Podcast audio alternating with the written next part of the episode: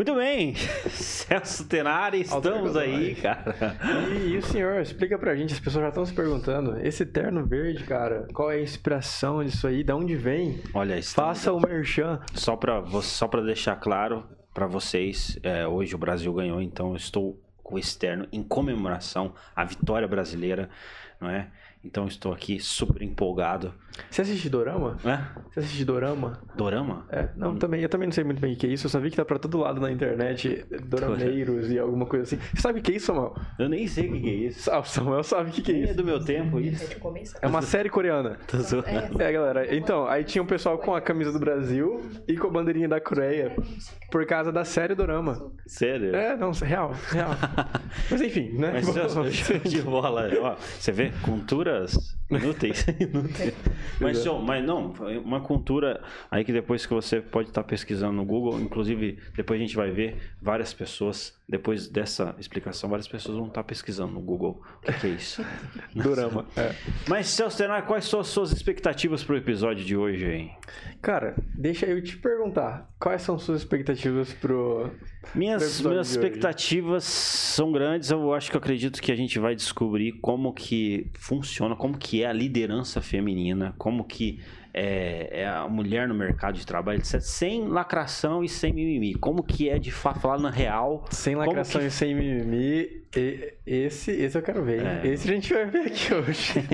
Show de bola, eu tô ansioso aí.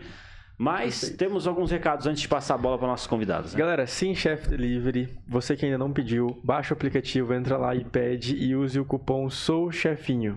Com ele você tem 50% de desconto na primeira compra e você nunca paga por entrega. Nunca vai ter o valor de entrega. Sempre vai ser entrega de graça, beleza? Pô, e não é mentira. A galera acha, né? A gente fala assim, uhum. acho que é brincadeira, né? Muito bom, é bom demais para ser verdade. bom demais, mas é verdade. É, é verdade. bom demais e é verdade. Né? Celso Tenari, grande satisfação. Perfeito. E esse aplicativo sensacional.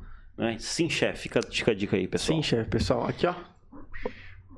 Muito bom, muito tá bom. carregando aqui. Segundo recado para vocês, nós, eu comentei aqui, eu tô com esse traje aqui hoje e vale a pena destacar para vocês que é o seguinte, é, isso daqui, quem me vestiu hoje é a Cláudio Locações, tá? Hoje é, é muito difícil, né? Hoje você encontrar um alfaiate de confiança, uma pessoa que realmente resolva o teu problema.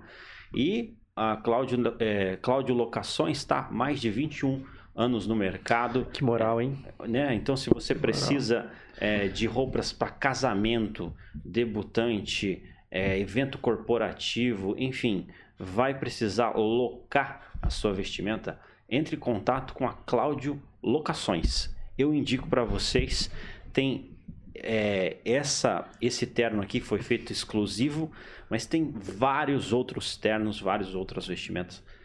Visite lá, Cláudio Locações, aqui em Maringá. Cláudio Legal. Locações. Legal, Celso Tenares. Eu tô, tô, tô animado, cara. Tô animado, cara. Vamos lá então, né? Você que quer consolidar sua presença online, entra aí no Tá em Alta Marketing em altamarketing.com.br e tem aí a sua, a sua consultoria grátis. Legal, legal, show de bola. www.emaltamarketing.com.br Isso ficou bem rádio, né? Essa última parte. É, ficou. Bem jovem pra rádio. Mas vamos lá, vamos apresentar pro pessoal quem tá aqui com a gente? Exatamente. Estamos aqui na bancada, Celso Tenado. Vamos falar de um tema é, espinhoso, mas bem importante. Estamos aqui na bancada. Primeiramente, é, quem está de co-host hoje com a gente, nos ajudando, co-host convidada, é a escritora não é? e também é, mentora Thaís Ribeiro. Seja bem-vinda. Thaís. Mais uma vez, obrigada pelo convite. É um prazer estar aqui. Espero contribuir, né? A nossa convidada é uma referência em liderança feminina, tem bastante experiência na área, gestão, na área da saúde, construindo uma carreira linda, e ela vai me ajudar, né, a desmistificar o assunto. Legal, legal. Show de bola aí, meu. Perfeito. Vamos trocar uma ideia, né, Celso Tenari? Vamos, vamos. Ajudar sim. aqui. E se é sem mimimi, a gente fica à vontade para fazer as perguntas, certo? Com certeza. Até porque hoje em dia a gente fica aqui na Jovem Pan, não principalmente, mas também aqui na Jovem Jovem Pan, a gente fica medindo, sabe? Depois do que a gente, a gente, né, a gente foi proibido de falar algumas coisas por aí, a gente fica medindo bastante, né? Até pela proibição e também até pelo politicamente correto, talvez, sei lá. Às vezes a gente né, não pergunta algo que poderia ser discutido. Sim. Porque existe um politicamente correto. Mas também está aqui com a gente a Majô. Majô, aí, exatamente. gente. Ela, mestre em gestão pública, tá à frente de vários projetos.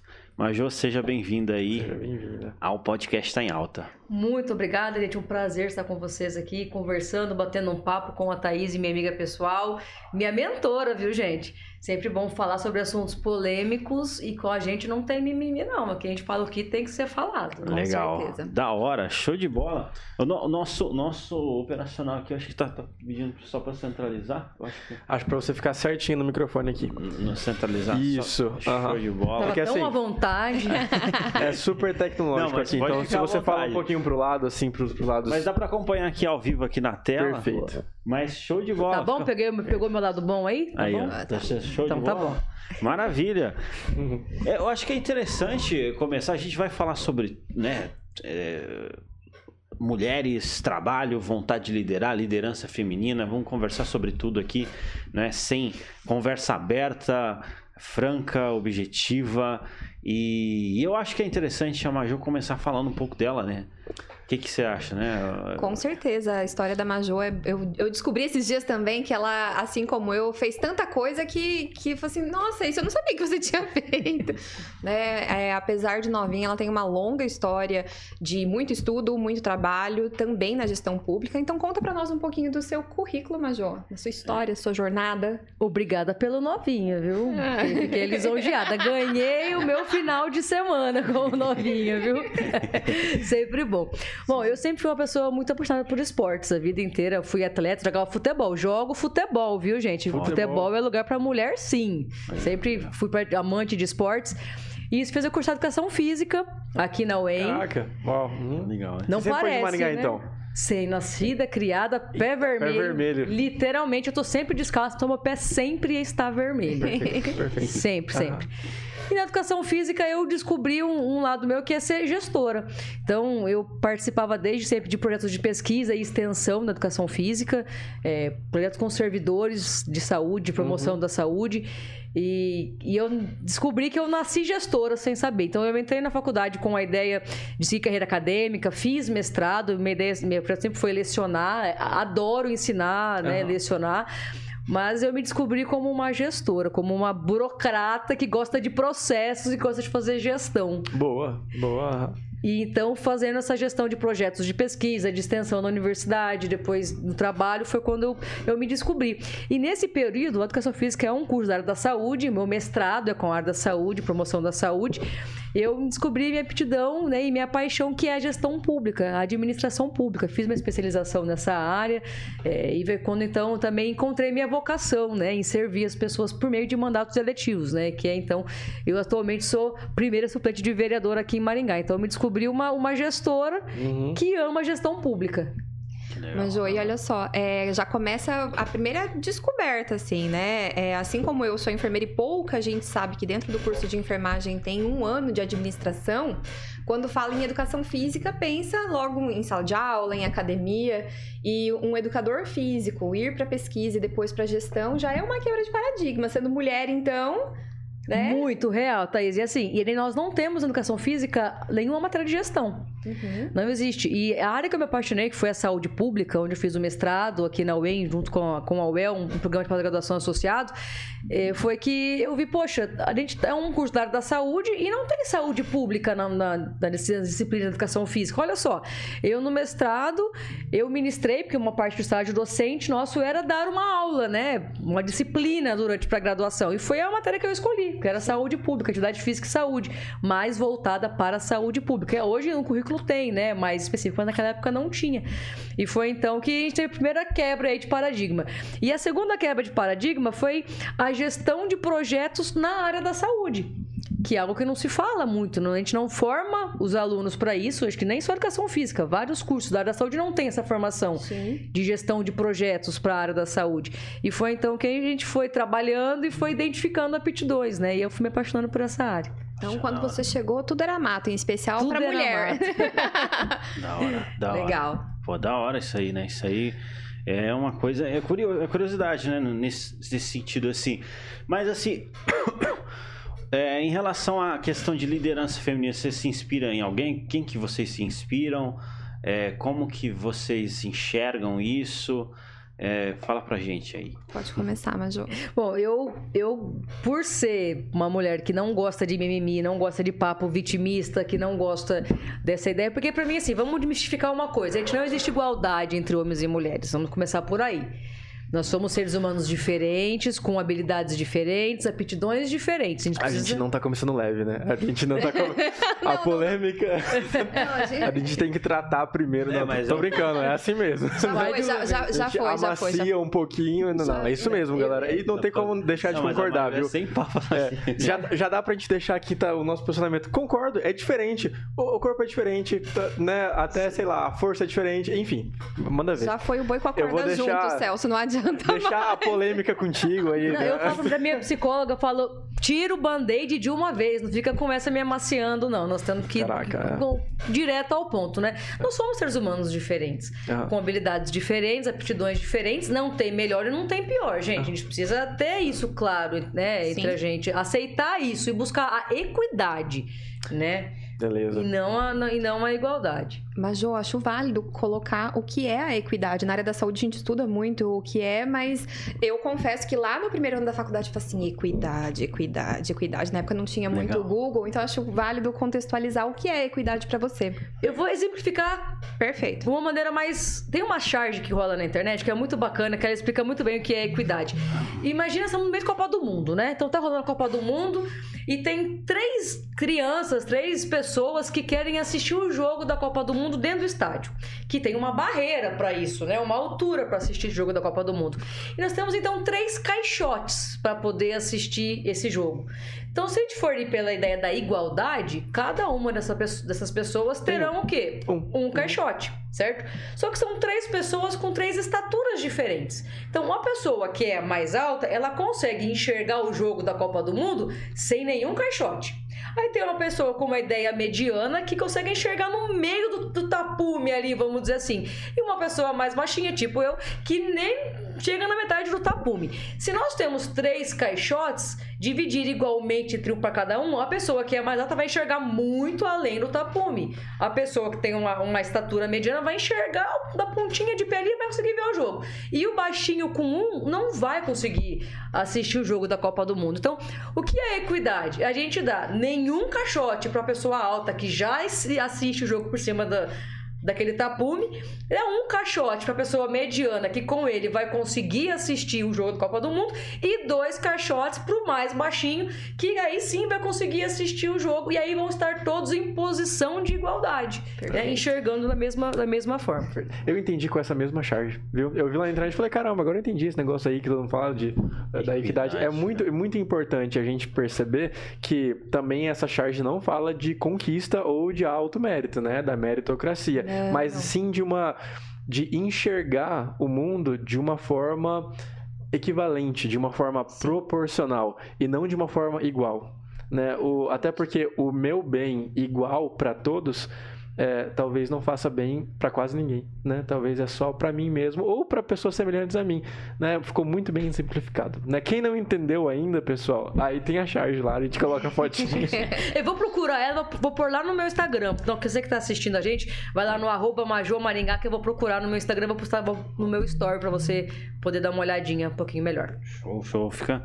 É, inclusive, é, é show de bola, fica... fica combinado dessa forma aí, mas começou, você começou com dois eh, voador, hein? Voador. Joga futebol, né? Literalmente. Batia, batia pênalti no jogo, né, mano? Batia pênalti. Com as duas pernas? Não, não? demais, demais.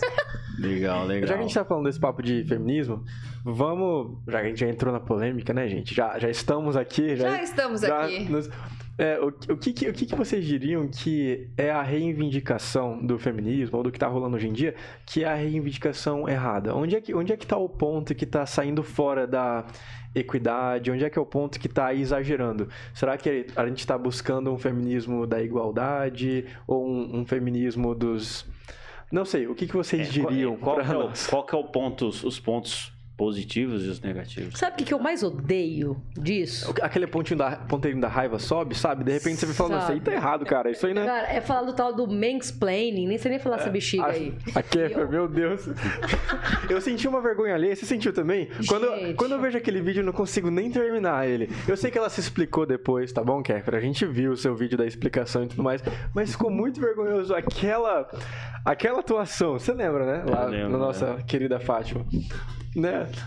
É como se você tirasse a voz totalmente de uma das partes e desse totalmente pra outra, no sentido de compensar. Será que isso não é uma equidade extrema, sei lá? Não, não seria uma equidade se fosse extrema, né? Seria uma desigualdade, não sei explicar isso. Então, sabe o que, que, eu, que eu- Que o que eu penso disso? Porque assim, se eu tô, eu tenho, eu quero que você me trate da mesma maneira que você trataria o Tair. A partir do momento que você tem que pensar pra falar comigo, você está me colocando numa posição inferior à sua. E eu, se eu quero estar numa posição igual à sua, eu não posso aceitar que você me veja ou pise em ovos pra falar comigo. Você, você se sente tratada de maneira diferente em algum momento da sua vida, no seu dia a dia, hoje? Por ser mulher, Por ser mulher, por isso, ou você, não, melhor, Contando- pelo fato de existir essa pressão social hoje do feminismo, você sente que as pessoas tentam te tratar igual por uma obrigação? Você sente, tipo assim, a gente chegou aqui pra conversar com você, talvez se você sentisse naquele momento, nossa, eles estão me tratando dessa forma pela pressão social do feminismo. Você sente isso de alguma forma? eu acho que não pelo feminismo, mas por um respeito, né? As Mas você acha que é um respeito forçado? Eu não sei se tô conseguindo me expressar bem. Tipo assim, é genuíno pra você ou é forçado de alguma forma? Você fala assim, não, esse cara tá forçando a barra aí. Ou num trabalho, sei lá, tão me pagando igual paga pra aquele cara lá porque isso é forçado. Ou você acha que a gente chegou numa consciência melhor hoje? Porque o sentimento vai, vai dizer muito, né? Porque quem sofre preconceito é que- quem, quem sente é quem sofre, né? Então você vai falar do preconceito por ser branco, a galera dá risada, né? No Brasil isso realmente Deixa eu contar uma história disso. Conta, vai lá. Vou contar. Aqui em Maringá nós temos vários, todas as cidades, né? Nós temos vários conselhos municipais, que é o que é uma entidade, uma forma de organização legítima, Tá. que a sociedade civil se organiza para ela ajudar a construir políticas públicas. Então tem conselho de esporte, de cultura, de saúde e tem o de igualdade racial. Tá. Então, igualdade racial subentende que é a igualdade entre todas as etnias Aham. né? E eu estava num período gestora da assessoria da juventude aqui do município de Maringá. Aham. E esse, esse setor havia uma cadeira no conselho, da- no conselho municipal de igualdade racial aqui de Maringá. E eu estava participando desse conselho na minha primeira reunião, nomeada como conselheira pela prefeitura de Maringá, sendo que eu não poderia participar, porque eu era branca e eu era loira. Eu falei, bom, se é um conselho da igualdade, todas as etnias precisam estar representadas. Não é um conselho das pessoas negras, não é um conselho das pessoas é, amarelas orientais, não é um conselho das pessoas brancas. Certo. Nós temos que, às vezes, é, respeitar o ser humano. Não, não, não tá tão igual assim, talvez, né? Nesse exemplo que você é, colocou. Pare- pa- parece que ó, nesse contexto ficou aquela ideia da compensação. Que Exatamente. não, não é. Até, até medo de falar isso, gente. É, Nós estaremos sempre em dívida. é muito, é muito delicado. Dá uma receita de Sim, falar, mas- mas é uma ideia da compensação. E querendo ou não, né, é, aqui no. Nós, até eu brinquei outro dia com uma amiga catarinense que nós paranaense, nós às vezes não nos sentimos do sul, né? Pra nós, sul é, é Santa Catarina e, e o Rio Grande do Sul. Mas aqui pro sul é mais comum gente parecida com a Majô do que gente de, de outras etnias. Aham, Até por conta da nossa colonização. sim. Então, é, se não tem um representante, como que eu vou? Eu vou ter que sair procurando uma pessoa que seja compatível com, com o que eles acham que é a representatividade? Fica realmente forçado. Aham, A pessoa tem que querer estar ali, sim, sim. né? Então, o mesmo edital que, que a Majô teve acesso, toda outra, todo o restante da população teve acesso. Por que, que eu não tava lá? Entendeu? E, e- e não tava lá porque não, não dizia respeito a mim, não tava interessada por algum motivo. Eu não fui atraída por, esse, por, esse, por essa postagem, por essa informação. Então tem que tomar bastante cuidado com isso. Legal, legal. Ainda respondendo a sua pergunta, já que é pra, né? Já que é pra colocar a lenha na fogueira. Uma coisa que eu fico bastante incomodada é que pras feministas mais inflamadas, digamos assim, Aham. é, todo homem é um potencial agressor. E, e aí fica complicado, né? Então é, é a mesma coisa que falar que ninguém presta. Bom, ninguém presta. Uma mulher também, toda mulher também pode ser uma potencial agressora. É. Ué. Então essa é uma das coisas que, que me incomoda É uma visão um pouco muito. difícil de, vamos supor, se você tem uma visão assim, você olha, é, você tem um, um comportamento muito difícil de lidar, né? Olha, Porque existe... a maldade, ela, ela é do ser humano, ela não tem sexo. É. É, Fizeram Sim, um experimento nos Estados Unidos, colocaram pessoas comuns numa prisão, num lugar que eles chamaram de prisão, tipo uma escola. E colocaram roupas de policial em metade e roupas de prisioneiros na outra metade e falaram convivam, né? Convivam uns com os outros. E com o passar do tempo, dos dias, é, quer dizer, pasmem, né? O óbvio sendo dito, né? Os, os que estavam vestidos de policial começaram a agir como tal e como policial mal. E a galera que estava vestida de prisioneiro começou a agir como tal também. Chegou ao ponto dos policiais prenderem os presos nas salas, nas celas e tipo assim ter toda aquela máfia girando, né?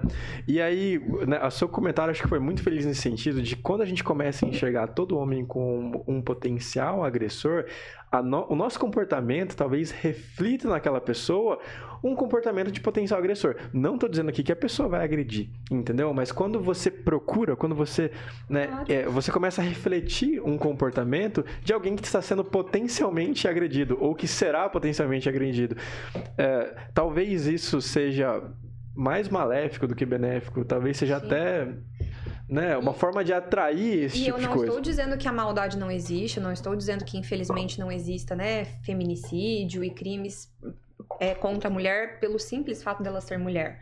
Né? Só que uma coisa ela não, não exclui a outra. Ah. Então não é porque, infelizmente, nós temos dados alarmantes de feminicídio que todo homem é um potencial agressor. Interessante essa visão, é uma visão mais equilibrada, né? De- É que assim, a gente precisa é, entender que o, o Brasil, por ser um país com população muito grande, se a gente for analisar dados absolutos, nós vamos ficar na frente Ah, da maioria dos claro. países. Estamos né? entre os 10 Em de tudo, todos. gente, em tudo, de todos, é. população carcerária, Uhum. né? Enfim. Cara, E o cara, Brasil é sim um país violento, gente. Nós vivemos um país violento com altas taxas de, de, de, de homicídio, isso é real. E aí, assim, quando a gente fala de, de homicídio contra a mulher, violência contra a mulher, é real, ela existe. Isso não é, mimimi, gente. Nós temos que combater isso. E tem que ser punido. Tem que, ser, punido, perfeitamente. Isso é claro. Porque isso é, é, é baixíssimo. Porque a mulher ela sofre violência aonde a gente deveria se sentir mais segura, que é dentro da nossa própria casa. Exato. E o homem também sofre violência, mas é uma violência por terceiros na rua. É diferente, É, né? é. Toda forma de violência deve ser estritamente punida e severamente é, é, punida, né? No Tem que ser denunciado. ó. lei. Tem que Sofreu ser. violência, tem que ir lá denunciar. O cara tem que ser preso, tem que Tem- pagar pelos Tem que crimes. ter políticas públicas para ajudar as pessoas a saírem do ciclo de violência, porque é sim uma relação de dependência. E tem uma coisa, um pouquinho levando na questão da violência, que é o que falam muito de cultura do estupro. Que é uma coisa que eu, eu- eu nunca engoli, ainda com os Tá. dois pés na costela também de novo. Já até sei. E é terrível mesmo. Porque, gente, se a gente vivesse numa cultura do estupro, o estuprador não seria violentado na cadeia. É. É, Não, e o é terrível é que a gente ainda tem a capacidade de analisar, analisar o estuprador como sendo uma vítima, né? A cultura do estupro, ela traz um pouco disso pra nós. Aquela ideia de, tipo assim, ah, eu fui assaltado. Pô, mas você tava 10 horas na rua? 10 horas da noite? Começa a culpar a vítima, né? É, exatamente. Você começa a olhar o estuprador como uma- possível vítima. Tipo assim, pô, você tá lá no horário de trabalho do cara, ele te roubou mesmo. É o horário que ele sai pra roubar. Né? E aí você começa a olhar pra uma menina que foi estuprada e olha assim, pô, mas olha como você tava se vestindo. É um absurdo. A É um cultura absurdo. do. É como se você justificasse. Certa vez eu tava com, numa pizzaria. Acho que é importante contar isso. Eu quero a opinião de vocês sobre isso. É, com a gente tava depois do college né é, eu né eu estudei a minha vida inteira fora então é, tinha lá uma equatoriana aqui Amé- América Central tinha uma do Islã uma menina que a primeira vez que ela revelou o cabelo dela foi em outro país onde a gente morava um inglês né? E por aí vai. Algumas galera de, de outras etnias, um indiano também. E a gente surgiu a pergunta: qual que é o seu maior medo? Né? E a gente começou, né? Com a... Nós brasileiros, nós somos mimados, galera. Então, ah, meu maior medo, ah, é de ser assaltado, é de ser roubado, beleza, né? Alguns falaram uma coisinha ou outra de seu maior medo. Queria que cada um que estivesse aqui em casa também refletisse qual que é o seu maior medo. Até que chegou na equatoriana. E ela olhou pra gente e falou assim, cara, meu maior medo é de ser estuprada. Beleza, isso é um medo legítimo e real. Mas a gente perguntou por quê? Porque ficou pesado o clima, né? Ela falou assim, porque no meu país eu tenho que me vestir como um homenzinho. Se eu saio na rua e eu não tiver de calça, boné e uma jaqueta para me cobrir, já é o suficiente para um cara me abordar, me levar para um beco e me estuprar. Isso, e, e quando ela Pesado, falou isso, né? pesadíssimo, né? E, e, eu tô, trago isso por conta dos nossos medos, né? E uma menina que, que né, usou um shortinho a primeira vez em Londres, na Inglaterra, sabe? Que ela se sentia livre e tal. Segura. É, e cresceu com a ideia de que se ela usasse algo assim, ela tava dando o direito da pessoa, sabe? Ela tava. Ela, ela, era culpada por sofrer um ato violento. E não a pessoa que fez o ato. Exato. Não, não a pessoa que é um doente é, mental. Né? Isso, é, isso é... E isso é triste. Como que é isso aqui? Né? Vocês que né, cresceram aqui no Brasil, como é que o medo de ser estuprado, ser violentada, de casar e o marido bater, é algo que incomoda a vida inteira? Que você passa a vida pensando nisso?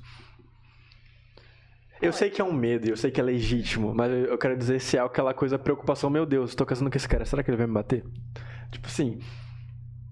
Olha, é, eu acredito muito, claro, né? Ninguém vem com com selo na testa, né? Uma estrela na testa de que, que a pessoa ela é, é sei lá, 100% idônea, digamos assim. Tá, sim. Mas tem alguns sinais, né? Até eu sou enfermeira, trabalhei um tempo como enfermeira do trabalho e, e eu tenho uma história bem interessante sobre isso que uma, nós promovemos uma primeira vez uma palestra com uma psicóloga que até ela atuava no, no CRAS, que é a parte de, de serviço social para as mulheres, CRAS e CRAN. E fiz primeiro né, essa ação no Dia das Mulheres e depois eu falei assim, pera, não tem que fazer essa ação para as mulheres, eu tenho que fazer para os homens que são os agressores, né? Trabalhava numa indústria. Okay. Então nós, é, depois nós fizemos uma ação para para todo todo o time da empresa, né? Não só para as mulheres. E algum, ela, ela trouxe alguns dados que, por exemplo, é, e, e, aí vocês podem até olhar com, com um olhar de pesquisa, digamos assim, os próximos feminicídios que vocês ouvirem e tudo mais, geralmente são paixões muito avassaladoras. O homem que ele tem, a pessoa que ela tem uma tendência a, a ser um agressor, geralmente é aquela pessoa que ele dá muita flor, ele dá muito presente, ele é muito apaixonado, ele quer casar muito rápido, porque se ele ficar muito tempo ali, ninguém consegue se esconder durante tanto tempo. Então, ele são aquelas paixões muito avassaladoras. Ah, ele me ama, já foi em casa, já me pediu em namoro, depois em casamento, em seis meses casou. E ele tem um outro perfil que é ir afastando as pessoas. Então você vai na casa da sua mãe uma vez por mês só, e suas amigas todas têm ciúmes do nosso amor. Então todo, todo mundo tem ciúmes. Uhum. Então são alguns traços que, claro, né, tem.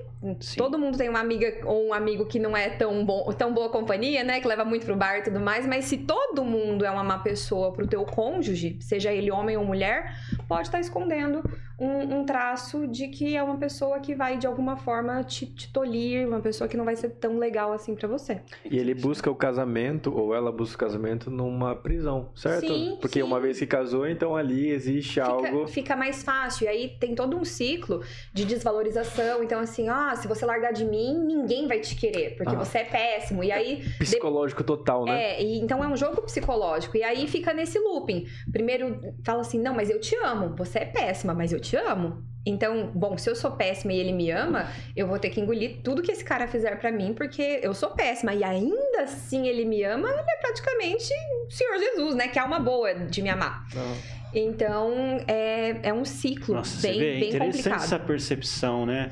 É, você ter essas essas informações faz toda a diferença. E você falou de uma forma tão prática que eu acho que todo mundo está assistindo consegue nesse momento para analisar, né? É, Olhar e falar, e é cara... é gradativo sempre. A violência, Exatamente. ela começa com pequenas coisas vai se tornando cada vez mais grave. E aí, fazendo um link com o que a Thaís comentou agora, que foi muito importante para a gente ter esse contexto da violência, o quanto é importante a gente, as mulheres desenvolvam a autonomia, com né? Certeza. E aí, vamos, vamos entrar um pouquinho na parte do empoderamento, né? Eu Sim. acho que a maior balela é dizer assim, eu vou empoderar as mulheres, porque ninguém pode empoderar ninguém, gente. Ufa. O poder eu achei tá que você ia falar o contrário de você. Ufa. Parece um ritual que você vai É. chegar lá e vai. Não te é passa assim. o poder, né? É, a mulher tem que ser poderosa, gente. Assim, ninguém pode empoderar ninguém. Eu defendo que as mulheres sejam sim empoderadas, mas que elas descubram o poder que ela tem dentro, dentro Exato. dela. Porque ninguém pode empoderar ninguém. A gente pode inspirar outras mulheres para que elas descubram o seu poder e viva ele todos os dias. Agora, dizer que eu vou empoderar fulano, beltrano, isso é a maior balela que a gente vê nos dias de hoje. Mas o empoderar, aí eu tenho uma dúvida. Quando você fala em empoderar um- um- uma mulher, que daí ela se sentir poderosa de fato, Sim. mas não se sentir acima, certo? Exato. Exato. Porque isso é muito fácil de confundir, sabe? Porque quando fala assim empoderar, se sentir acima, dá a impressão, e eu não tô defendendo que tem que ser diferente, ou que o homem tem que estar acima, mas uma sensação de que, bom, tomamos decisões iguais, ganhamos de forma igual, certo? Exato. Não aquela ideia de tipo assim, bom, agora eu mando em você, né? Não. Agora quem vai apanhar aqui é você. Na Não, verdade, é, o, o movimento feminista prega isso. é, é aí que tá. Essa é a diferença, né? E, e, na verdade, é isso, né, do, do empoderamento sob a ótica que a Majô trouxe, que ela me assustou, eu achei que ela ia defender o contrário. É muito sobre a questão, como as nossas mães diziam, né, em especial mães de menina falam isso, que nós temos que nos dar ao respeito. Então, eu trabalhei em indústria e todos, eu- numa época assim que tinha, sei lá, eu e mais 15 mulheres no máximo, no meio de mais de 400 homens, e nunca ninguém mexeu comigo. É. Porque me respeitavam.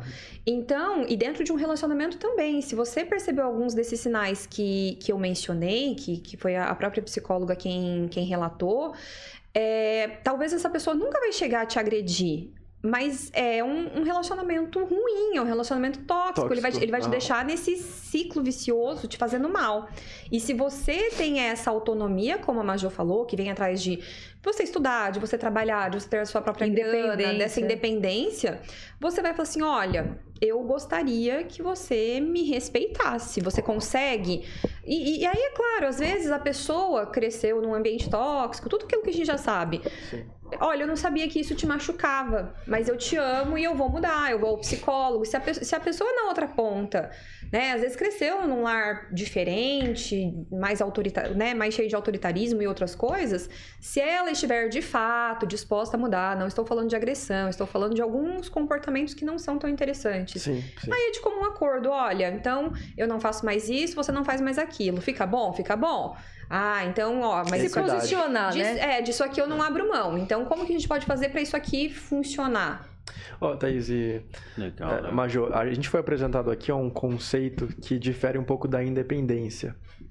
Que é a interdependência, né? Algo que tá ficando, tá ficando em alta agora. Que não é aquela ideia de que, olha, num casamento, num- numa vida conjugal, ou de parceria, ou de amigos, enfim.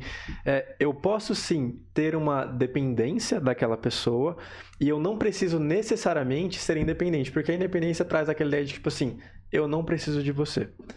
Mas ser interdependente é aquela ideia de que precisamos um do outro. Sim. Ou nós, nós projetamos estar é, um com o outro. Né? Existem explicações mais sofisticadas quanto É, a eu isso. acho que o bacana, quando a gente fala de relacionamento, seja de amizade ou de casamento, namoro, enfim, qualquer relacionamento interpessoal, nós precisamos ter interesses e independência com objetivos pessoais para cada um e, e comum. Com- ah, sim. né? Então a gente precisa separar as duas coisas, né? Então todo relacionamento interpessoal ele é feito de objetivos individuais e objetivos em comum. Sim. Então quando a gente diz independência é isso, é você saber aonde você quer chegar individualmente. Perfeito. é. Né? Isso não quer dizer que você não precisa de um outro para isso. Exato. Eu acho que você explicou melhor que eu a interdependência. Esse conceito de, tipo assim, você não ter as pessoas à sua volta como descartáveis. Porque a certo Perfeito. ponto, o. Toda essa, esse- essa receita, até mesmo, eu, me permitam ir a fundo, Claro. dessa ideia do empoderamento deixa a pessoa solitária, de certa forma. Sim. Eu não preciso de você mais, eu não preciso mais de ninguém, eu sou autossuficiente, eu me sustento. De fato, tudo isso é muito bom. É muito bom que a mulher sustente, como é muito bom que o homem também faça isso, que seja independente. É, mas não tira ainda aquela liga da interdependência, de você precisar. Ninguém vai a lugar nenhum sozinho, na verdade. Carvão só pega fogo junto, tem que ter mais de um, né? E, e não é feio você depender de alguém, né? Você vê um cara que chega na esposa e chora pra ela e fala: Olha, eu tô passando por tal dificuldade, preciso de você pra mim me reerguer. De toda forma, nós dependemos de pessoas. E, não, e ainda assim não tira a sua individualidade, na é verdade. Igual você explicou muito bem aí, você não precisa de de estar ali sim, sim. sozinho no mundo. Sim. Né? É aquela história que, que, que dizem, né? Quando você vai sozinho, você vai mais longe, mas quando você vai com alguém, você você vai mais rápido, desculpe. Quando você está com alguém, você vai mais longe. Mais longe. É, então, é saber, de você, saber seus objetivos, o que você quer e, e ir ao encontro é. deles. Porque né? as pessoas que começam a passar pelo processo do feminismo, que ficam muito fo é, focadas, eu diria até que vem de uma de, de, várias decepções. Tá? Eu sei que não são todas, mas tipo assim, vamos, vamos falar que a pessoa talvez passou por várias decepções, decepções amorosas, ela passa por, por... Eu tô nichando, tá? Só para não ficar muito mimimi. Não confio mais em um homem, nenhum homem presta. É, eu me confiei em alguém, eu me, eu dividi minha vida com alguém de fato. Eu fui lá e me entreguei para essa pessoa e no final essa pessoa me decepcionou. Então talvez aí nesse ponto a pessoa começa a criar uma consciência de não preciso de ninguém, não quero ninguém, eu vou fazer minha vida sozinho. Eu digo assim, Celso, quando a gente fala essa questão de, de homens e, e mulheres, a gente precisa é, ficar em alerta com algumas coisas, né? A gente precisa respeitar as diferenças e, e, acima de tudo, assim, quando a gente fala de movimento feminista, sabe? Eu sou uma pessoa que levanta a bandeira das mulheres para tudo. Sim. Tanto é que eu sou comentarista, colunista no Grupo Band, tenho um quadro chamado Mulher em Foco. Uhum. E eu defendo a, a, participação feminina em todos os espaços, em todos os lugares. Então, é, eu levanto a bandeira das mulheres com o maior prazer, mas eu não levanto a bandeira do movimento feminista. Perfeito. Interessante Mesmo... isso, sabe? É interessante essa visão, não é? Porque é. é uma forma de se posicionar sabendo onde que está pisando, né?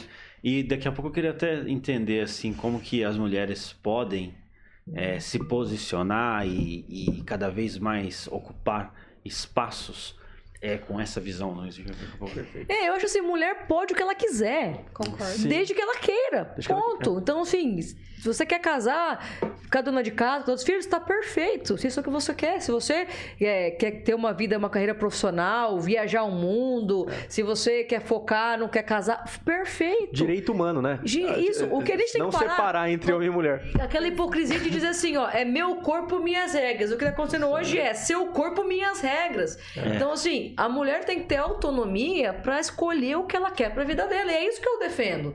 Então, eu defendo que o lugar de mulher é onde a gente quiser, fazendo o que a gente desejar. Perfeito. E, e tá tudo certo. É interessante isso que você está falando, né? Porque por muito tempo é, houve uma uma demonização do discurso judaico-cristão, falando da mulher, etc e tal, né, etc, tal.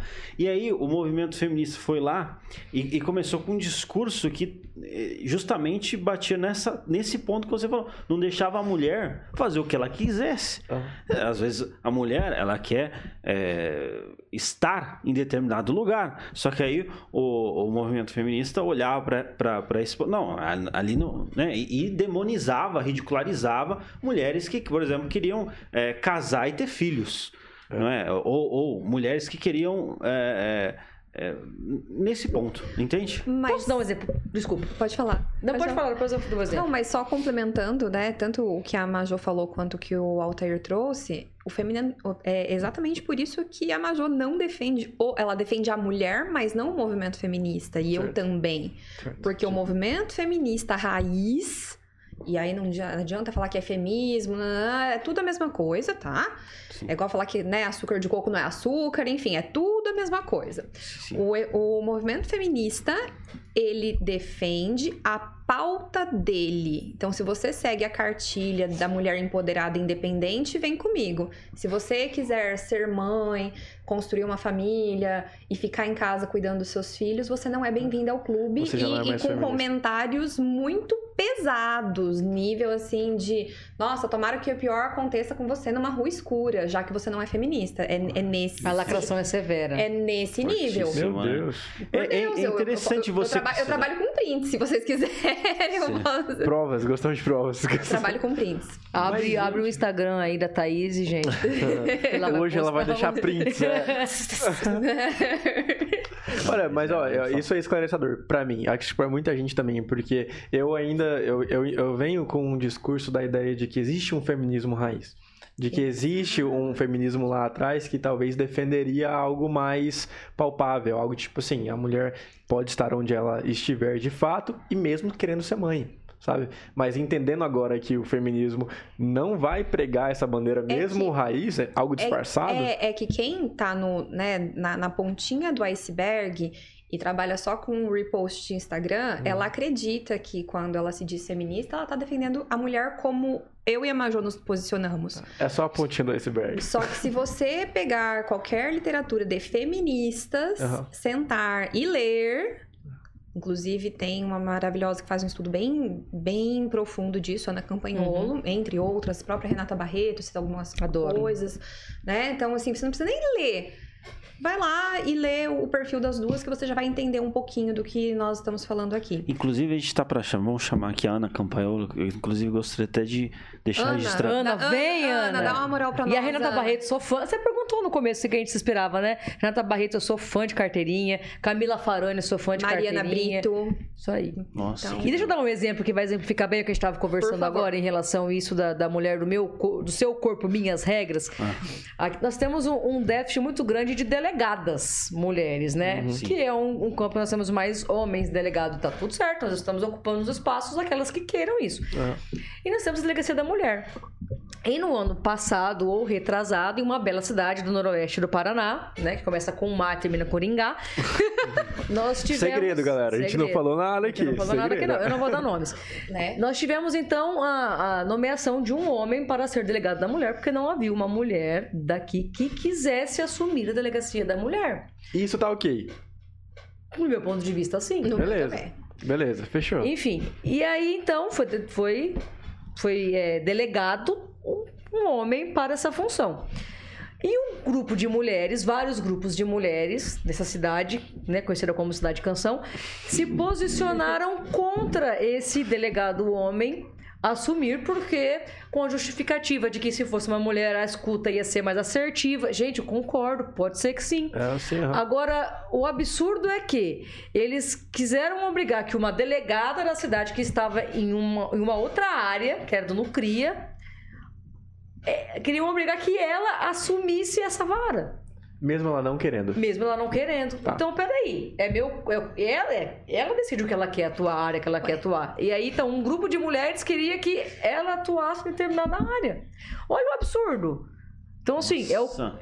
Eu defendo que a mulher esteja em locais de destaque desde que Ela queira. de acordo com aquilo. É, desde que ela queira. desde que ela queira. Eu tô dizendo a hipocrisia do outro lado de, de defender isso. Não Então. quero que a mulher esteja no local, desde que eu concorde com isso. Se não, não. Ué, então vamos proibir. E cadê a autonomia dessa mulher? Vamos proibir médico de ser ginecologista, só pode médica agora ser ginecologista.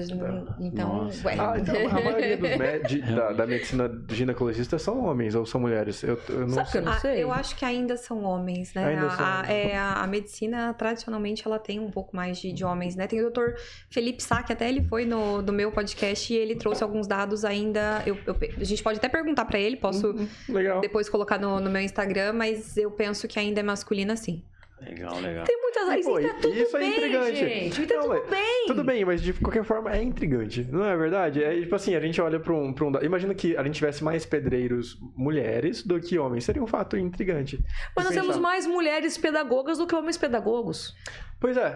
Mas aí, né? até, até olha só, uma, uma um reflexão processo aqui. natural. Enfermeiras, nós temos mais enfermeiras do que enfermeiros. Mas, né, já pensando É na, na fisiologia e em toda a rotina, talvez nós não tenhamos tantas mulheres mulheres. Obstetras e ginecologistas, porque talvez elas também queiram ser mães e a vida de um ginecologista que é obstetra é um pouco tumultuada. Bebê nasce de madrugada, de noite, dia santo, feriado. Então pode ser uma escolha dessa mulher É. que quer ser mãe que opte por outras áreas da medicina, uma dermatologia, enfim. uma- Estética, talvez. é, uma área que, que ela não precise, É. né? Que ela, que ela tenha uma maior previsibilidade por conta dos filhos dela. Até porque, vamos entrar com outro pé na costela, né, amigos? Dois pés no peito.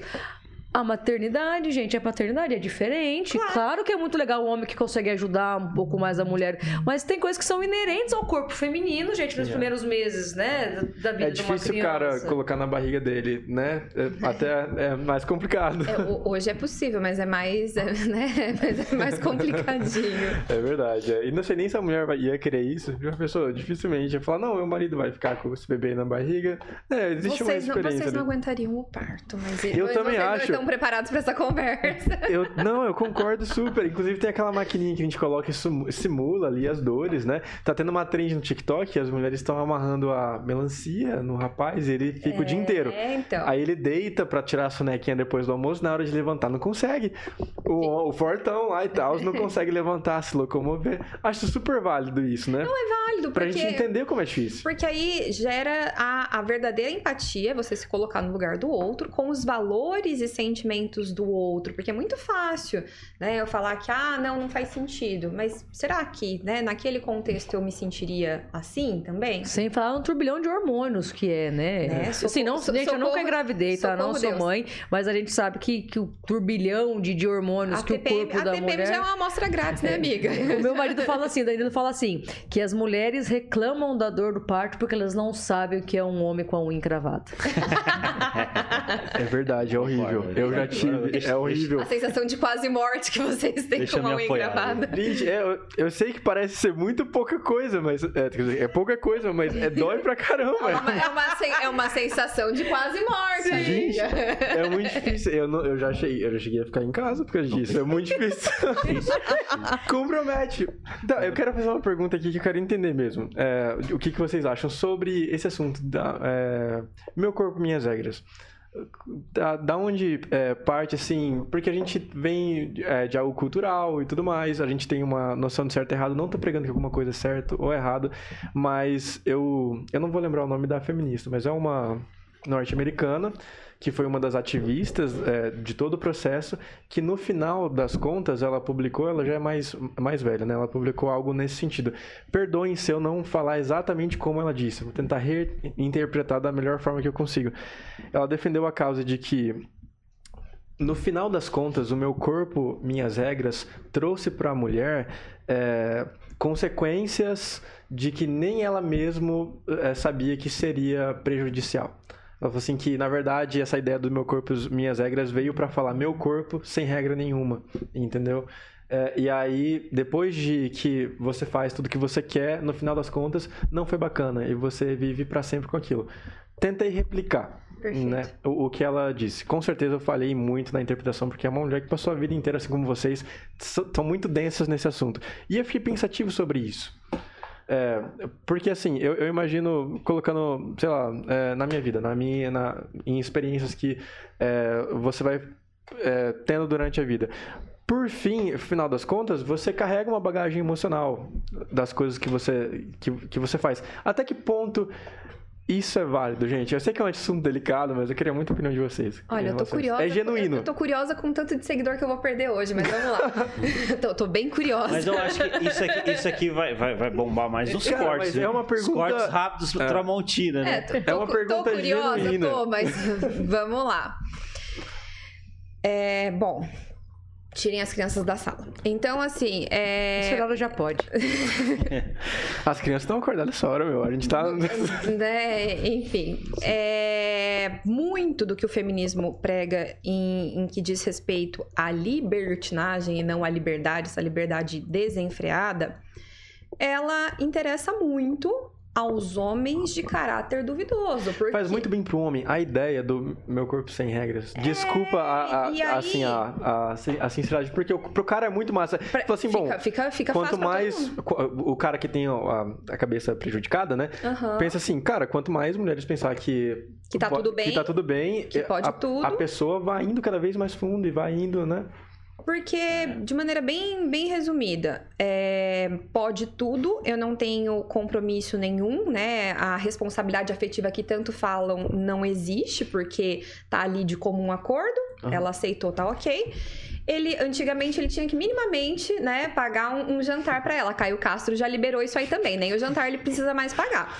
Que episódio polêmico, minha gente. E aí, não contente, né? Além de não pagar o jantar e nem nada, se der errado, estão querendo liberar o aborto como método contraceptivo. Então, é, é, assim, é, é uma ruína para a humanidade. É uma agenda bem complicada, né? Então, é, para o homem de mau caráter, não para todos os homens, para o homem de mau caráter ficou muito legal, porque ele não precisa mais nem pagar o jantar Uhum. e ele tem o que ele teria dentro de um casamento nos tempos antigos. Certo. Né? Então, assim, antigamente ele teria que casar, comprar uma casa, mobiliar essa casa e honrar e respeitar essa mulher para ter o, né, o, o que a, o que a agenda feminista hoje prega. Nós tiramos tudo isso. Tudo o isso. honrar, o respeitar. é, e ficou um tudo bem. Assim, E, e aí agora a mulher trabalha, né? Muitas mulheres vítimas das consequências disso aí, mãe solo de mais de um filho, tendo que trabalhar em dois empregos, fazer Uber ainda, para complementar a renda e reclamando que homem não presta. Mas isso vem muito, Thaís, também da desconstrução da sociedade que a gente vive hoje, né? Sim. Da desconstrução da família. Eu não tô falando, gente, de relação hétero e homo, tá?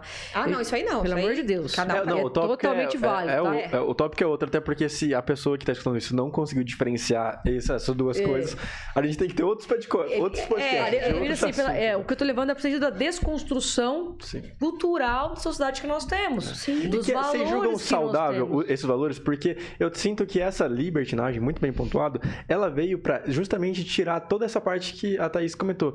O, o jantar, né? Que o Caio Castro já Mas fez, isso por aí favor. é Não, uma eu sei é- que- é, Mas você entende que nem a mínimo- pontinha da pontinha, nem o que a gente consideraria agora insignificante vale. né? O mínimo, nem o mínimo mais vale. Sabe? Imagine as grandes coisas. Se Você a gente não já. vale mais nenhum jantar, querida. Olha, Ai, você, essa foi seguidor, forte. seguidor- Ai, senhor. Falei e saí correndo. Vocês me marquem depois no Instagram de vocês pra dar aquela força, porque eu tô com medo. Mas é aquela ideia de, tipo assim, eu sei Não, que é o é- mínimo, mas se a gente não tá dando valor mais nem pro mínimo, imagina as grandes coisas. Imagina aquela ideia da fidelidade, imagina aquela ideia do você, mesmo quando você não. Você acorda um dia e fala, pô, não tô. Não, não sinto mais que eu gosto de você. Muitas vezes o amor é você tomar uma decisão ali. Fala, não. Não, o amor é mesmo- uma decisão. É uma decisão. Temos e todos um caso os bem dias. famoso disso, na madrugada, inclusive. Ah. Perdoa, Gustavo Lima, mas, enfim, de madrugada, An- Andressa, nos abençoe aí. Falou, Mas sabe valeu. o quê? Nós estamos vindo. É. Essa desconstrução social, ela vem muito do- É. da teoria marxista e vem muito de Gramsci, né? Que eles querem destruir a cultura ocidental. Sim. E aí a gente vem formando, né, essas gerações, uma geração de homens fracos. É, Porque a gente existe o papel do homem e o papel da mulher na sociedade. isso, é, isso é muito difícil de falar. É Eu até difícil. te admiro por falar isso, porque quando a gente fala que existem papéis, a gente começa a bater no- num tópico feminista que não existe papel nenhum, que você. Eu sei que a Mas mulher isso não faz o que quer. impeça que você assuma, esteja em locais que são majoritariamente masculinos. Eu tô na política, gente, que é mais masculino do que isso. Sim. Mas eu entendo que existe um papel mais masculino e um papel mais feminino. O que a gente tá vendo hoje em dia? Os meninos. Mas Meninos. e, as mulheres, e as meninas mais homens que muito homens. É verdade, é. Os meninos estão. Estão e- muito e- frágeis. É o Fiuk, geração Fiuk. E os meninos estão gostando Geração disso. Z. Existe um gostar disso, porque eu já não tenho mais obrigação É- é e nem cômodo. o dever, nem a pressão de fazer algo. cômodo, é Sim, cômodo. nós, nós estamos numa geração que está vendo muitos homens muito fracos. E vem a mulher com esse sentido de que E a mulher muito eu vou fazer e tudo. tudo mais, eu, eu, eu posso, eu vou. E ela acaba fazendo tudo. Exatamente. Tudo. E o menino continua em casa jogando Videogame videogame, a 30 noite anos. toda. E não consegue emprego. E a mulher que trabalha, trata dos filhos. Então, virou algo desconstruído, mas na verdade a gente já começou a construir algo diferente. Já tá virando um padrão, né? É, e às vezes é porque as mulheres acabam amadurecendo mais cedo que os homens, isso é biológico, tá, gente? A gente amadurece um pouco Isso é mais, verdade. mais Então, cedo que os homens. é o Nós, nós estamos assumindo papéis que não são nossos. Concordo. Gente, esse tópico é muito bom. O- Apesar de ser polêmico, né? Mas é muito. Né? Valia um, valia um episódio só por isso, só pra isso. É, esse é um- e- Tá e se tornando esse episódio, Não, né? é interessante essa visão, né? Porque, assim, que nem você falou, é, a mulher pode o que ela quiser, não é? É, Você está na política porque você quer, né? Mas assim, ah, incentivar as mulheres da política é, é um ponto legal, né? Tal, mas essa questão de respeitar é, a decisão, né? É uma coisa, é um processo natural. Não, eu te dar um outro exemplo, que nós, nós vimos na CPI aí, na CPI do circo da pandemia, né, gente? nós tivemos mulheres que foram atacadas com má educação demais. Só que o movimento, os lacradores não se posicionaram a favor dessa mulher porque ela tinha uma ideologia diferente da dela. Então, Não, assim, inclusive, a vão até colocar lacração... nome, vão até colocar. Como que é Não, Chama, doutora chama ela, chama ela, chama ela, chama ela, Chama ela. ela, ela até entrou em contato com a gente. Chama É ela, chama ela. verdade. A doutora, Ilza... É... Yamaguchi, né? Yamaguchi. Então, assim, por- pelo posicionamento. Hoje em dia, assim, o que, que a gente tá vendo da lacração, né? Não é o que fala, é quem se fala. Exatamente. E até, né, a próxima convidada, que ela com certeza depois desse podcast ela, ela vem, a Ana Campanholo, que ela sofre de, de retaliação. Inclusive, eu digo assim, eu não concordo 100% com, com tudo. Não concordo. Mas, poxa, eu defendo que ela tenha o direito de falar Claro. o que ela pensa. Concordo. É. Sobre tudo. Agora, eu acho uma hipocrisia muito grande das pessoas que se ditam defensora das mulheres fazerem isso. Então, peraí. Se eu, se eu falo mal do A e me atacam, eu tô errada. Mas se eu falo mal do B e me atacam, eu, peraí. A gente viu homossexuais sendo totalmente tirados da bandeira LGBT porque apoiaram a direita nessas eleições. Exatamente. Se- é como e- se fosse e- propriedade. É, de Tem forma bandeiras que cruel. são propriedade, né? forma cruel. cruel. É, esses homossexuais, eles foram tratados igual eu mencionei que as feministas fazem com Exa- as mulheres que não se, se intitulam É, feministas. Fernando Holliday em que São Paulo, Eu espero Pavinato, que que é um aconteça jurista. algo muito ruim com você. É, Eu é. espero- é, é nesse nível de crueldade. Exato. Já que você não, não apoia a- né, as nossas causas, o que eles acreditam, como, se eles, como, ze- como eles se apropriaram da, da causa, né? Sim. Então, espero que aconteça o ódio coisas do bem. muito ruins Ódio com do você. bem. É, É, Ou você segue a cartilha ou ou você... é, o, mas É um arroba, inclusive, de Instagram. Vai lá, ódio do bem. tem Ô, ódio ô, também. Majô, mas você trouxe uma, uma pauta bem interessante que, que eu acho que, que vale a pena mencionar. Né? você não precisou se masculinizar para estar na política. Tá aí, ó, toda linda de rosa, unhas feitas. Olha que, olha que mulher bonita. e, e nós temos o exemplo da senhora Margaret Thatcher, Hum. conhecida como Dama de Ferro. Cara, tem uma frase dela muito boa. Pode Legal. falar. Legal. A Margaret Thatcher, ela fala assim: é, o poder é como ser uma dama. Ou uma lady, né? Que ela, que ela fala, ela é britânica. Se você precisa dizer que você tem, é porque você não é. É, Ah, perfeito. nossa, É a, a necessidade de autoafirmação, né? É. Então eu acho muito legal. A mulher ela pode estar onde ela quiser, mas ela não precisa. O, po- o poder está justamente em não precisar nem se vulgarizar, nem se masculinizar para estar nesses lugares. Eu não precisei me masculinizar quando eu trabalhava na indústria. A Major não precisou se masculinizar para estar na política. Eu diria que a É mulher um sempre esteve no poder. né? Se a gente parar pra pensar, sempre esteve. Eu lembro de escutar histórias de antigamente que o cara lá, mó machista, não sei o que lá, chegava do sítio, da roça e falava: Não, a gente não vai fazer isso. E na verdade a mulher chegava com um leitinho, né, nele e de, de alguma forma ela que coordenava tudo. Ela Sim. tomava todas as decisões, mesmo que o homem achasse que estava tomando decisões. Não que isso é certo e nem que isso é errado, mas a mulher sempre encontrou caminhos é, de, de, toma- de tomada de decisão. E graças a Deus por isso, porque se não fosse por isso, onde é que estaríamos nós, né? Olha, Porque o cara só tem a visão, tô bravo e, né? É, É é, é, falando um pouquinho dessa parte da liderança feminina na política, a gente vive um período de falência institucional gravíssimo no país, né? Nós aprendemos que os poderes são paralelos, que nenhum sobressai ao outro, entretanto a gente está vendo na prática Exato. um ativismo judiciário absurdo, que Ah. isso leva a uma inconstância, uma insegurança jurídica é, tremenda para o país, o que é muito ruim para as pessoas, né? Isso perde investimento, perde emprego, perde um monte, uma, uma porção de coisas. E aí, essa fala institucional faz a gente pensar: quem que estão nos cargos eletivos hoje? Majoritariamente são homens. Então, será que o que falta na política não são mais mulheres ocupando esses espaços? Será que é isso que queiram.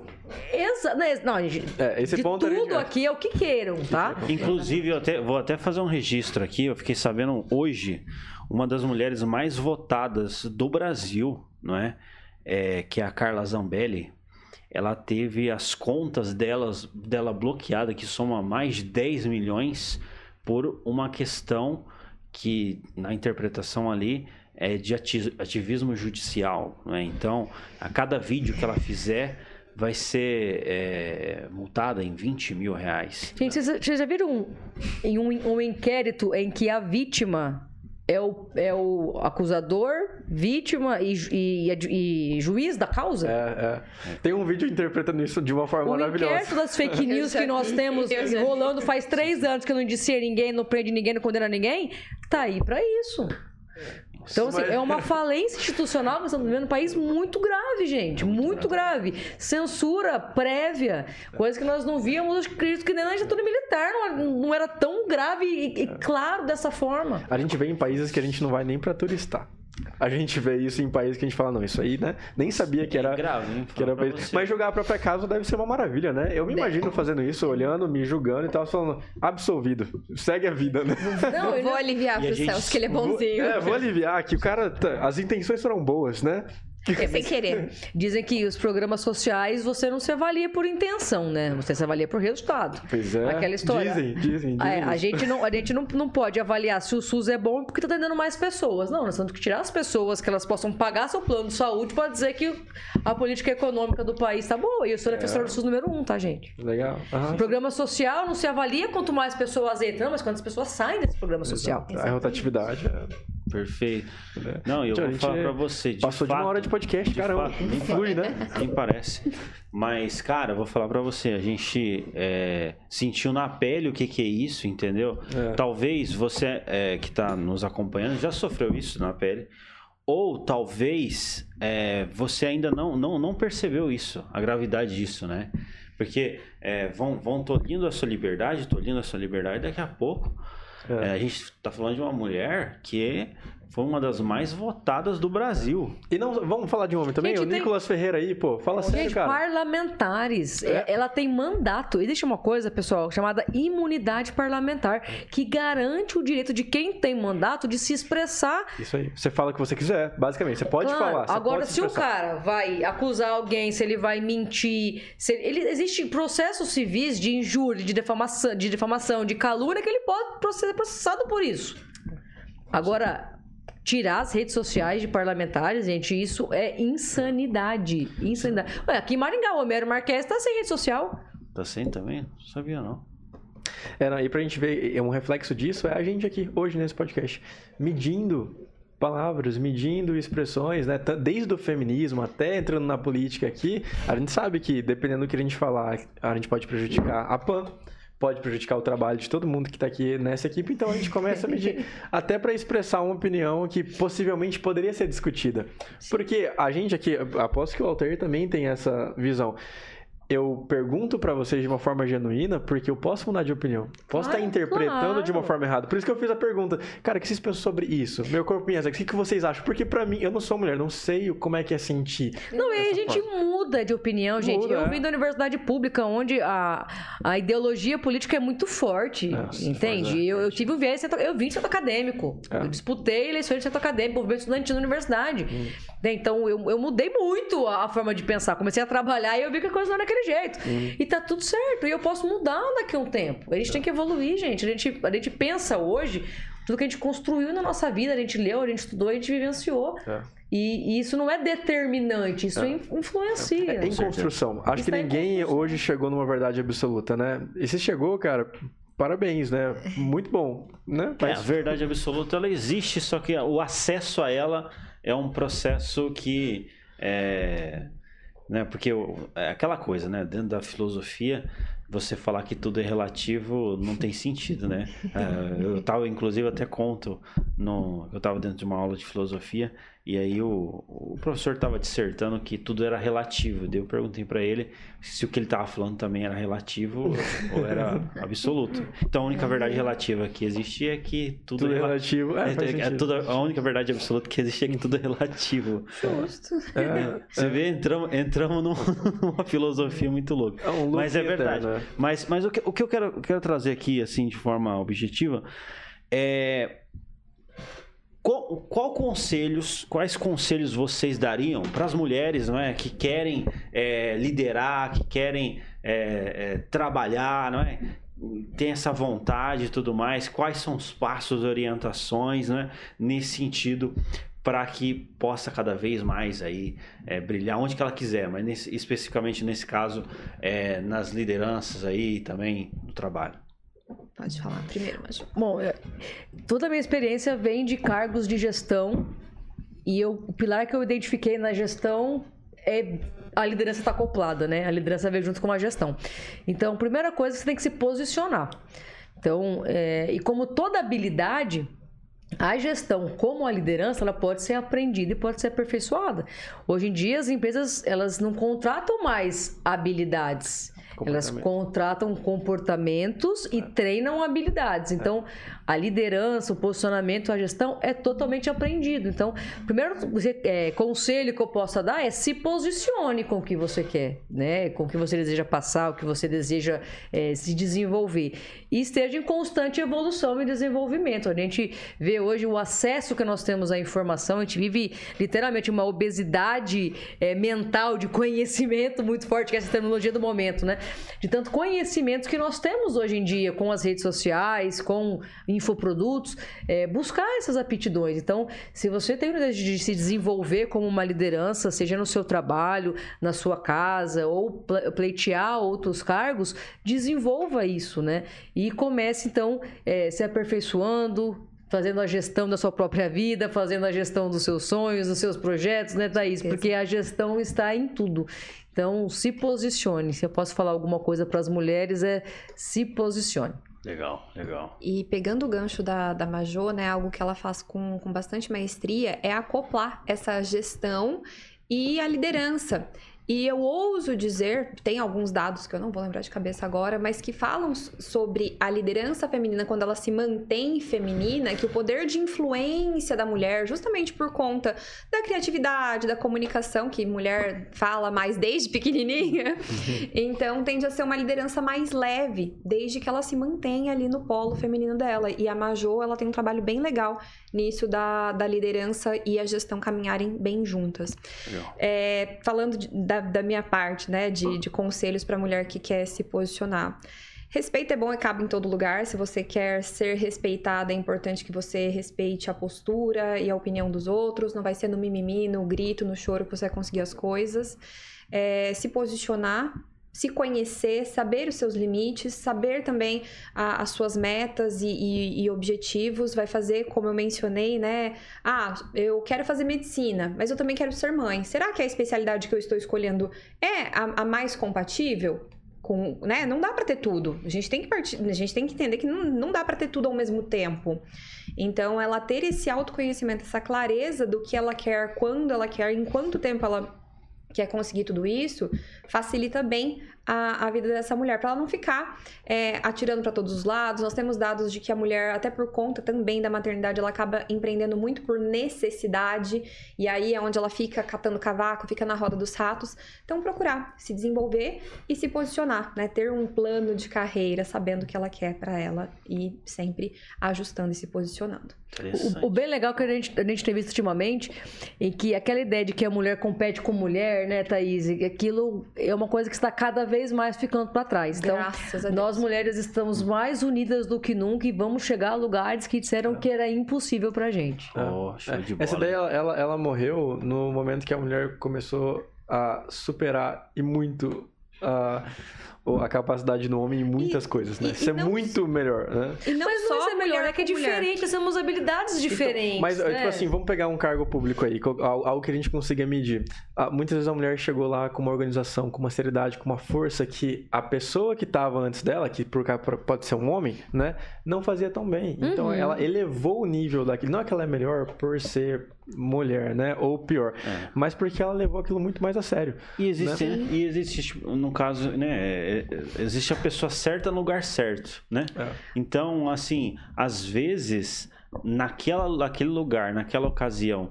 com aquelas circunstâncias. Perfeito. A liderança tem que ser feminina. Sim. Porque tem que ter um, um tato, tem que ter uma né, questão, é. uma sensibilidade emocional, um, um poder ali de, de de apaziguar, de, de fazer a coisa acontecer também.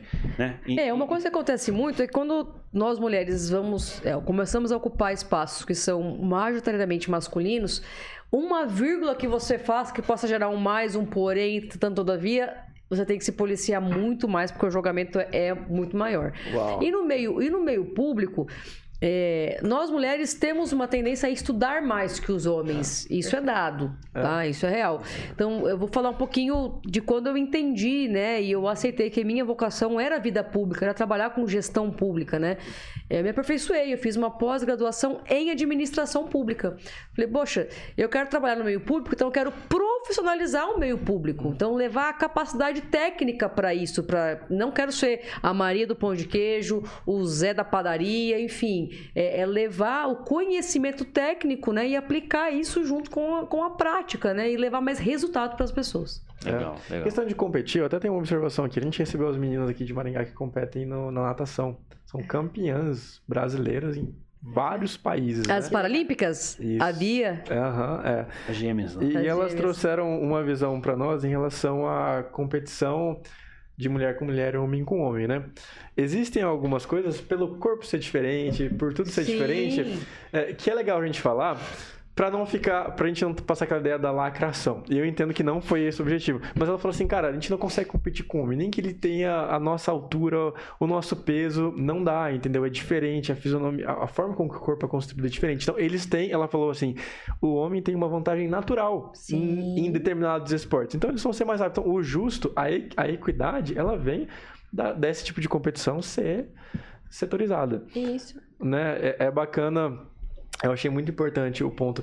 Até porque a gente está falando aqui de, de cargos de, de cargos públicos, enfim, qualquer coisa pode ser. Mas é legal a gente levar em consideração o que a gente falou no início. Fisicamente, né? Fisicamente. Sim. E eu Exato. sou uma totalmente contrária e defensora do esporte feminino. É, né, gente, é, vamos lá.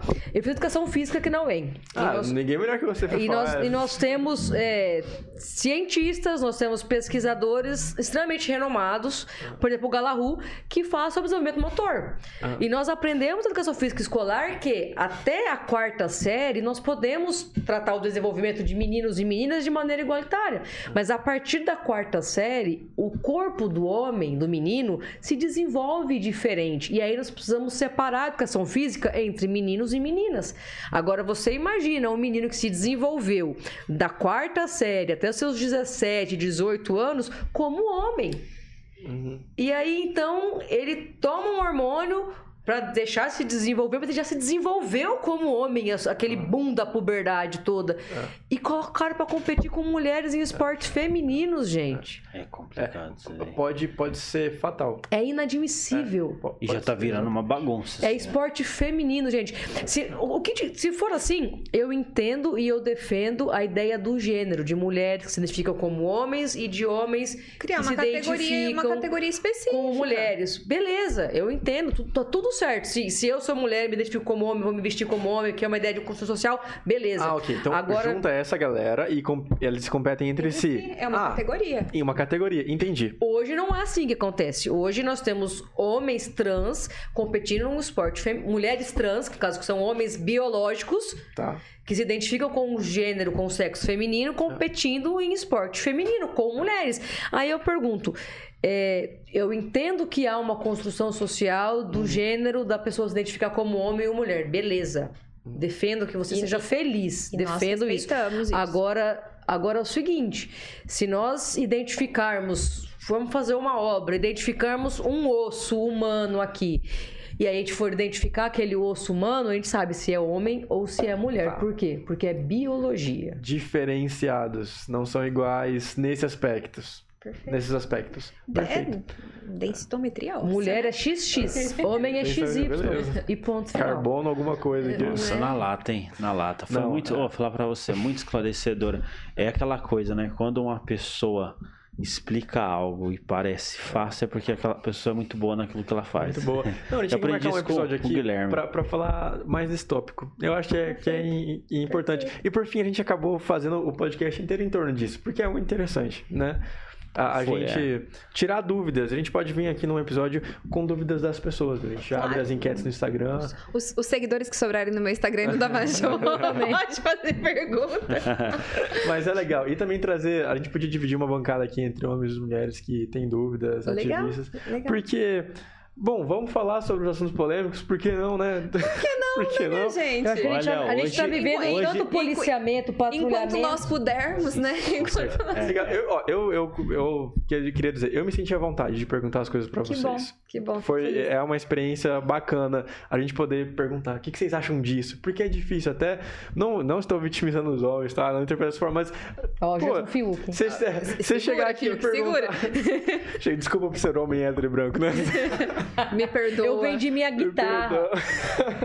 Mas é difícil chegar e perguntar assim: o que, que vocês acham do meu corpo, minhas regras? Porque daí entra em toda uma questão que vocês explicaram muito bem aqui. Então eu já deixo meu muito obrigado por vocês virem dividir com a gente no, no papo reto, né? Mandaram a real mesmo. Obrigado por virem e também por deixarem aqui na mesa o tempo, a expertise de vocês. A gente sabe que o tempo hoje é escasso, sempre foi, mas hoje a gente enxerga muito mais isso.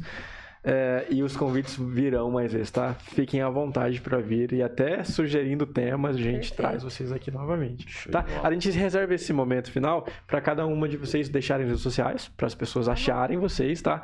E um recado final, tá? Então, se quiser Pode começar. ir. Prazer estar com vocês aqui hoje. Não conhecia Celso, mas adorei. Que bom que a gente conseguiu é, ter essa liberdade de falar esses assuntos, porque a gente vive numa- um patrulhamento muito grande, né? Mimimi, Atualmente, mimimi, muito mimimi. E comigo não tem mimimi, não. Eu falo o que eu penso mesmo. Gostou, gostou, não gostou. E é Tchau, verdade. obrigado. Você é desse jeito mesmo. não, não foi mentira. Vendeu e fez acontecer. Tchau, obrigado, né? Tchau, obrigado. Altair, muito obrigada. É sempre um prazer conversar com você.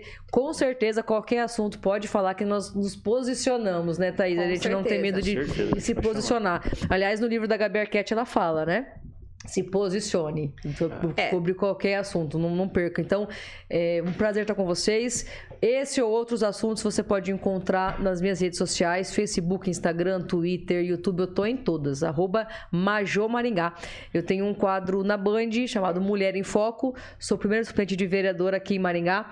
E acredito que nós podemos fazer a diferença por onde a gente passa. Porque nós mulheres temos o dever de inspirar umas às outras para que cada uma descubra o poder que tem dentro de si e viva o seu propósito de vida todos os dias. Show, show de bola. Maravilha. Bom, eu sou Thaís Ribeiro, idealizadora do Ponto de Virada, que, né, para provar que o que a gente falou aqui é verdade também, o Ponto de Virada ele é o único evento conduzido e idealizado por uma mulher, feito para homens e mulheres, porque eu acredito que quando um membro da família empreende, todo mundo empreende junto. Verdade. Estamos caminhando para a terceira edição, se Deus quiser, outubro de 2023. É, eu aprendi com o Joel J que em cima do muro é o lugar que você apanha mais, porque você apanha do lado da direita e do lado da esquerda. Então, também é, aprendi que se posicionar é necessário e é uma questão de sobrevivência. E até se você que nos ouviu, é, por algum motivo mudou a, de opinião, quer entender melhor alguma coisa que nós falamos aqui, fecho com uma, uma frase que aprendi com o Joel J, mas não é de autoria dele, não vou lembrar quem é o autor. Que é, eu não tenho medo de mudar de ideia, porque eu não tenho medo de pensar, nem medo nem vergonha de pensar. Então, se você se acendeu uma, uma luzinha amarela de alguma coisa que você defendia e acreditava e quer saber mais, quer aprender mais, se não encontrar nada na internet, por favor, me mande um direct no arroba Thaise, com TH, E no final, Sales com dois L's, Ribeiro, no Instagram, que é o lugar mais fácil de me achar. Que vai ser um prazer compartilhar né, as fontes que eu estudei, o porquê que eu defendo e acredito em algumas coisas que eu me posicionei aqui. Mais uma vez, muito obrigada, Celso e Altair, né, pela leveza, pela possibilidade de nós falarmos o que nós pensamos e acreditamos. E é, ser mulher, para mim, é isso, né? Não, não precisar pensar para falar. Como homem também, é ter essa liberdade pros dois lados. Não é porque eu sou mulher que vocês têm que ficar com, com dedos e, ai, né, meu Deus. Pisando né? em ovos, como a gente chama. Não, e vou falar pra Exatamente. você, você tá num lugar que mais. Perguntar não ofende, né, minha gente? Perguntar não Com ofende. certeza, com certeza. E olha, eu vou falar pra você, a gente agradece também muito a Jovem Pan por nos dar total liberdade, Pois né, é, não falo. É, a gente só, só recebeu aquelas notificações vindas do, do TSE, mas nada relacionado à Jovem Pan, né? Então, agradeço demais esse espaço e a gente, defensor também total da liberdade. É, vai ter outros assuntos aí e a gente vai estar tá entrando em contato para a gente poder conversar sobre eles ali. Eu acredito que foi uma aula, né, Celstenário? Eu acho que ah, foi, as visões foi é, é. ficam cada vez mais uh, Para mim, assim, você disse até uma frase aqui no final que eu não sei se eu vi isso de alguém ou se é, de alguma forma pode ter sido num para-choque de caminhão, minha gente, inclusive. a, a certo ponto da minha vida, eu tomei uma decisão que eu digo assim, não, talvez não vi de ninguém ou talvez eu me inspirei em alguém, mas é aquela ideia de que assim, eu comecei a questionar as minhas verdades até que Perfeito. não tivesse mais dúvida, né? E quando você começa a questionar suas verdades você consegue olhar para você e pensar, por que, que eu acredito nisso? Ou, e por que, que isso é uma verdade absoluta? Isso é algo que, enfim, meu pai e minha mãe acreditavam, mas é uma verdade para mim? Ou isso é algo que a sociedade, ah, por eu ser homem, hétero e branco, né? Ou por eu ser mulher e, enfim, tá passando por, por, por tal dificuldade, eu, eu tô realmente defendendo algo que eu acredito ou eu tô só aceitando uma imposição? Exatamente. É porque a gente defende bandeiras, acredite, pensa aí no, no básico, por que você coloca o arroz em cima do feijão, o feijão em cima do arroz? Você defende uma bandeira que você não sabe por quê, cara, você não tem oh. ideia, né? A gente tem muito replicadores de manchetes. Replicadores, né? E aí eu lembro muito da parte do movimento estudantil, quando eu tava na universidade, o quanto eu via era um monte de robozinho repetindo frases prontas, é. cantando e gritando, e é isso que a gente tá vivendo hoje. Não, não, não tem profundidade de nenhum assunto, mas é tudo na superficialidade e são os experts. É verdade, Pegando é esse gancho, é uma coisa que, que toda vez que eu cheguei perto de fazer isso, eu me senti muito mal, e talvez pode ter alguém nos ouvindo passando por isso. Não relativizem os seus valores. O que for valor para você, não negocia. É. Não negocia. Porque vai doer muito. Não vai valer. Não, o que quer que seja. Não nego... Se é valor para você, não negocia. Não negocia, não é. negocia. Show de bola. É, é. Maravilha, gente. É, eu gostaria também de agradecer, tá? Agradecer a Thaís por estar tá ajudando a gente aqui de co-host. Né? Obrigada, eu também que agradecer, agradecer a Majô também por ter topado esse desafio aí de estar tá falando sobre essa temática, não é? é? a gente entrou em vários pontos aqui. Eu acho que é, depois os cortes, de repente, se você está vindo por algum corte, assista o inteiro Tá. Isso, a gente nunca perde isso, né? Isso aí, galera, porque o que bomba que são os cortes. Cinco minutinhos que a gente colocar daquele tema, de repente lá, medo. 100 mil visualizações no YouTube, que é um grande número no YouTube, né? Funcionamento vem. Aí, acha a gente no Instagram, tá? E vai lá e fala o que você acha. Sim, a gente falou, a gente falou de um assunto, alguns, alguns pontos ali que já aconteceram. Eu adoro mas... hater, pode vir. manda vir, manda vir, manda vir. Manu Gavassi dizia, né, que o, seu, a, a, sua métrica do sucesso são os seus haters. Quem não tem hater não tem sucesso. É. Manda Manda vir. Exatamente. Tem uma frase que fala assim: o preço por ser odiado por vários idiotas é não ser um deles. Olha, forte. forte, forte, forte. forte. É Mas... Pagamos esse, queremos pagar esse preço, né? Se não estamos pagando ainda, queremos chegar nesse nível aí. Mas é isso aí. Velho da Van, patrocina Novinho nós. da Pan. Novinho, da, da Pan. Eu sou novinho da Pan. É. Velho da Van, se você está assistindo, nós. por favor, patrocina a gente que, ó, quando a gente tiver Dependendo. um milhão de seguidores, você vai poder dizer eu ajudei aqui. Vamos trazer ele e a Ana Campanhão lá de Santa Catarina, ué. Boa, Vamos fechar boa, o combo. Boa, boa. Mandar um e-mail, conversar com a assessoria de vocês. Mas mais uma vez, obrigado aí, Celso Tenário, também. Obrigado, Thaí. Tamo junto, cara. E é mais... isso aí, meu. Pô, conversa legal, Samuel. E mais uma vez, estamos aí já dando uma hora e meia. Agradeço de verdade e até a próxima. Tchau, a obrigado. Obrigado, pessoal. tchau. tchau. Valeu.